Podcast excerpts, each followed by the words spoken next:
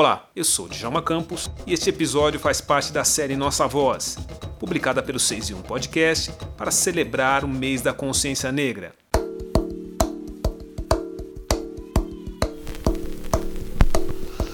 Oi, Djalma, é, bom dia, um prazer estar participando aqui desse podcast. Eu sou a Tamiri Sampaio, militante do movimento negro e pela CONEM e atualmente estou como secretária de Junta de Segurança Pública é, em Diadema, de Segurança Cidadã, né, em Diadema.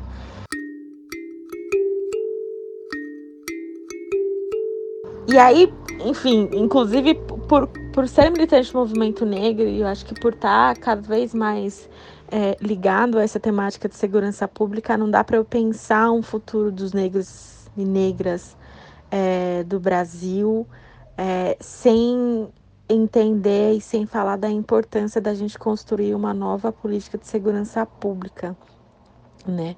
Uma política de segurança que não seja baseada na manutenção da ordem, prevenção de riscos, que na prática, aliada ao racismo estrutural, ela gera esse processo, né, de, de violência, de vitimização, de genocídio da população negra, né, em especial da juventude negra aqui no nosso país. Então, quando a gente fala sobre a nossa vida, né, quando a gente fala sobre o futuro, a gente precisa garantir que de fato é, a população negra não seja exterminada diariamente, né? Então é fundamental a gente pensar uma política de segurança cidadã né, que esteja baseada na garantia de direitos para todos, né, e não na nessa manutenção de uma ordem social que é estruturalmente violenta contra o nosso povo. Então eu vejo um, uma vida, né, um futuro melhor para a população negra, em especial porque eu tenho é, acompanhado e dialogado cada vez mais com, com, com jovens, com mulheres, com negros e negras que estão é, se colocando nessa área de, de segurança pública, seja numa perspectiva de, de formulação, né, uma perspectiva acadêmica, mas também é, numa perspectiva de gestor público mesmo, né, de atuação política, é, de pautar como na prática é, essa política de segurança pode ser transformada pela gente. É, em relação ao meu futuro, eu, né, e o futuro da minha família, eu sou formada em direito, fiz mestrado, tô Estou estudando agora para entrar no, no doutorado, então eu acho que é fundamental a gente que teve acesso ao ensino superior e que é jovem, periférico, negro e que é militante, inclusive, ocupe cada vez mais esses espaços da academia, porque é com a nossa presença nesses lugares que pautas que a gente sabe que são fundamentais, que são importantes, que precisam ser colocados é, no holofote, né, é, que precisam ser discutidas, pensadas, é, é, com a nossa presença nesses lugares que isso acontece, assim, né? Então, para o meu futuro, eu imagino, assim, continuar contribuindo na formulação é, em torno de uma segurança pública cidadã, né, uma formulação é, em torno do, da, da utilização do direito para o combate é, ao genocídio da população negra de alguma forma e continuar militando aí, ocupando as ruas, né, é, lutando por uma, é, por uma sociedade antirracista, pelo bem viver, né, do nosso povo. E, e para minha família também espero a mesma, a mesma coisa, né? Minha mãe também é militante é, do movimento negro. E então a gente sempre tem. Acho que cresci né, nessa, nessa família que é uma família de, de luta, assim, né? Uma família de, de militância, assim, que entende a importância da gente se posicionar enquanto um agente político é, para garantir a transformação não só das nossas vidas, né, mas da vida, enfim, do nosso povo como um todo. Depois da pandemia, com eu acho que a gente vai ter uma, uma mescla, assim. Tem algumas atividades que eram presenciais e que eu acho que agora, desse mais de um ano e meio né, de pandemia, É, as pessoas elas perceberam que tem conversa que a gente pode fazer é, dentro de casa, assim, né? Sem, sem nenhum deslocamento, e, e isso acaba é, gerando, inclusive, né, a gente poupar tempo, né, que gasta no transporte. Eu moro em Guaianás, né, na zona leste aqui de São Paulo, e para ir para uma reunião no centro, às vezes eu gastava uma hora e meia, é, até duas horas para chegar, e agora eu posso só ligar aqui o computador, e estou na sala de reunião, assim, e eu acho que tem algumas coisas que vão deixar de ser presenciais por conta disso, porque perceberam o quanto que o virtual pode ser muito mais prático,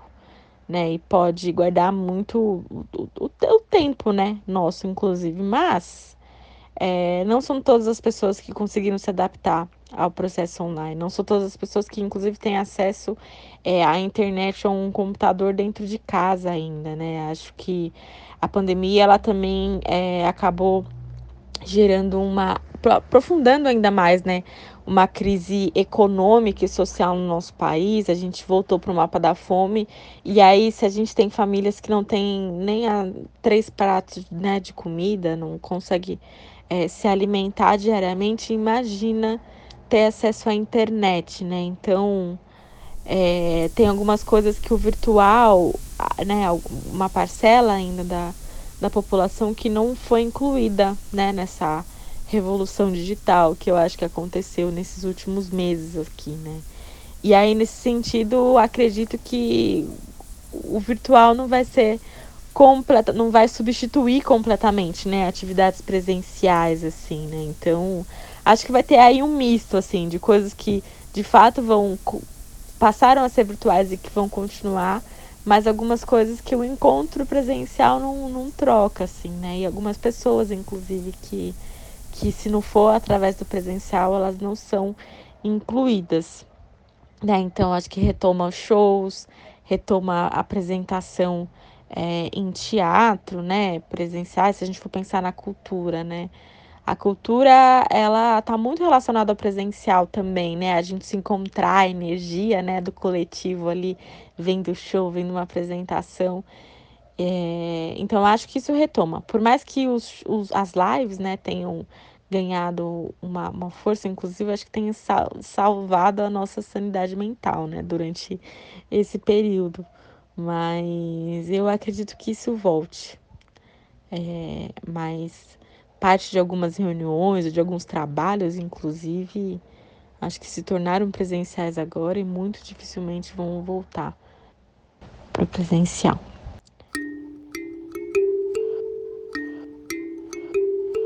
que mais me preocupa como mulher negra quando eu penso o futuro é, é tá relacionado à primeira pergunta, assim, né? Tá relacionado a essa questão da vida, né? Da, da é isso, do aumento da violência e, e do quanto que, de certa forma, a gente também tá percebendo e acho que a pandemia escancarou ainda mais, né? A gente tem falado muito sobre necropolítica, sobre política de morte, sobre genocídio. E, e essa organização do poder para a produção da morte, né, que é a necropolítica, ela escancarou o quanto que as vidas negras é, e periféricas e de mulheres e LGBTs, elas de fato são descartáveis para uma parcela né, da população. assim Então, é, me preocupa muito é, essa, essa desvalorização da vida, assim, no geral, sabe? que tem em relação ao nosso povo, assim, e essa desvalorização da vida, de certa forma, ela acaba tentando apagar uma perspectiva de futuro pra gente, né? E, e acho que isso precisa ser, ser combatido, assim, né? A gente precisa é, pautar o bem viver, pautar essa política de valorização da vida, mas em especial pautar é, essa perspectiva de que há esperança, sabe, no nosso futuro, de que há esperança num projeto é, de vida em coletivo, enfim, baseado em uma política, em uma sociedade antirracista, em uma sociedade mais democrática, né, em uma sociedade que valoriza é, a nossa vida, enfim, o bem viver. Eu fui candidata é em 2020 e eu espero muito que a gente tenha no futuro próximo mulheres negras é, vereadoras, prefeitas, deputadas estaduais, governadoras, deputadas federais, senadoras, quem sabe presidente, né, presidenta. É, e, e eu acho que existe sim uma possibilidade. Acho que as eleições desde 2018, eu acho que em especial depois de, do assassinato né, da vereadora Marielle Franco, que escancarou o quanto que esse espaço político ele nos é negado, assim, né?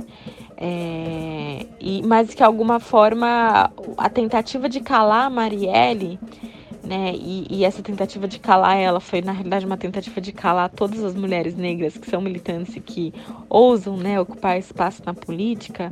Ela acabou sendo tendo um efeito contrário, né? A gente viu florescer uma série de Marielles de mulheres negras que saíram candidatas é, em 2018 a deputada, em 2020 né, a vereadoras e que é, esse público, né, esse perfil tem ganhado cada vez mais voto, assim. Então, porque é isso, assim, a gente é a maioria da população e eu acho que a gente está passando por um momento em que as pessoas estão entendendo que é fundamental que a gente ocupe esses espaços, né? Então eu vejo, sim, possibilidade em eleger mulheres negras prefeitas, é, não só aqui em São Paulo, mas em várias outras cidades, né, do nosso país.